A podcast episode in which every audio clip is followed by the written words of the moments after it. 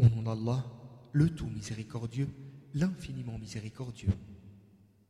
La Direction générale de la promotion de la vertu et de la prévention du vice du Royaume d'Arabie saoudite a le plaisir de vous offrir cet enregistrement qui a pour titre La visite de cimetière al-Baqi'a selon les règles islamiques.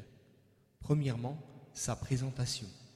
El-Baqi'a est le cimetière des habitants de Médine depuis le vivant du messager d'Allah, paix et salut d'Allah sur lui, jusqu'à aujourd'hui. Deuxièmement, son importance et sa valeur. Le prophète, paix et salut d'Allah sur lui, visitait le cimetière Baqi'a al-Arqad et demandait le pardon pour les défunts qui étaient enterrés. Aïcha, qu'Allah soit satisfait d'elle, explique qu'à chaque fois que c'était son tour pour que le prophète, paix et salut d'Allah sur lui, passe la nuit avec elle, il sortait vers les derniers moments de la nuit pour se rendre au Baqi'a et disait Paix à vous, gens croyants de cette demeure. Ce qui vous a été promis est venu à vous, mais il est reporté à plus tard, et quand Allah voudra, nous vous rejoindrons. Ô Allah, pardonne aux morts du Baqi'a al-Gharqad. Elle rapporte aussi dans un long hadith que l'ange Jibril a dit au prophète, paix et salut d'Allah sur lui, Ton Seigneur t'ordonne d'aller visiter les morts du Baqi'a et de demander le pardon pour eux. En revanche, les hadiths disant que 70 000 morts d'El Baqi'a seront ressuscités pour entrer au paradis sans subir de jugement, ou que les morts d'El Baqi'a seront ressuscités et rassemblés avant le prophète, paix et salut d'Allah sur lui, ou qu'ils seront épargnés des tourments de la tombe, aucun d'entre eux n'est authentique. Troisièmement, la permission légale de visiter El Bahir est ce que le visiteur y dit. Visiter les tombes est permis en tout lieu et en vertu de la parole du prophète, paix et salut d'Allah sur lui, visitez donc les tombes, car cela rappelle la mort. Les hommes qui se trouvent à Médine ont la permission légale de visiter le cimetière Baqi al-Gharqad. Or, il est attesté que le prophète a visité les défunts d'Al-Baqi'a comme vu précédemment. Quant aux femmes, le plus juste parmi les avis des savants est que cela ne leur est pas permis en raison de la parole du prophète Allah maudit ou qu'Allah maudisse celles qui visitent souvent les tombes. Il est clair quand on considère les hadiths qui traitent de la visite que le musulman tire trois avantages dans le fait de visiter les cimetières.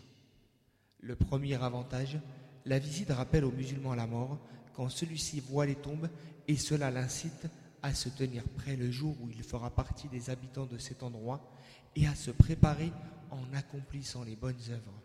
Cela se comprend de façon évidente de la parole du prophète, paix et salut d'Allah sur lui, qui dit Visitez-les, car elles, les tombes, vous rappellent l'au-delà. Le deuxième, cela constitue une imitation du prophète, paix et salut d'Allah sur lui. En effet, la visite est une sunna mise en pratique par le prophète, paix et salut d'Allah sur lui. Ainsi, le musulman obtient la récompense que l'on mérite du fait d'imiter le prophète, paix et salut d'Allah sur lui, et du fait de lui obéir en exécutant son ordre qui dit visiter les tombes. Le troisième avantage, cela constitue un bienfait pour ses frères musulmans défunts. On leur fait des prières, des invocations.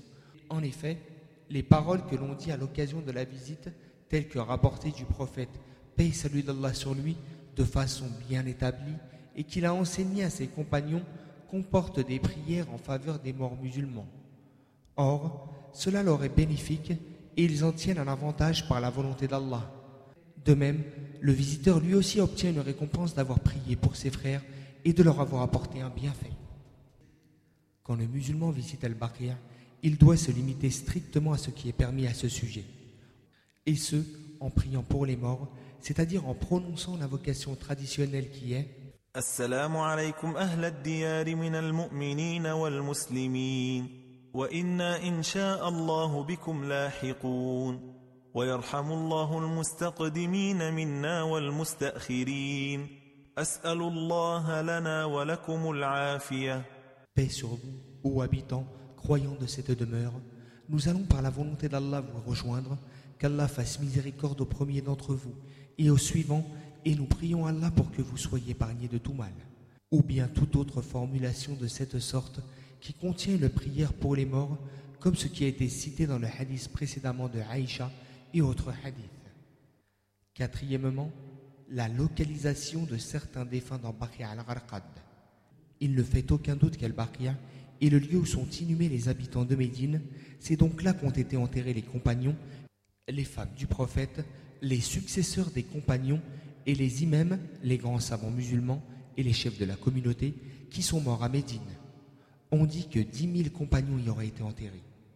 Il est bien connu que la loi islamique n'encourage pas à distinguer les tombes de sorte que l'on garde perpétuellement la connaissance de qui y est enterré. Cependant, le législateur a tout de même autorisé à mettre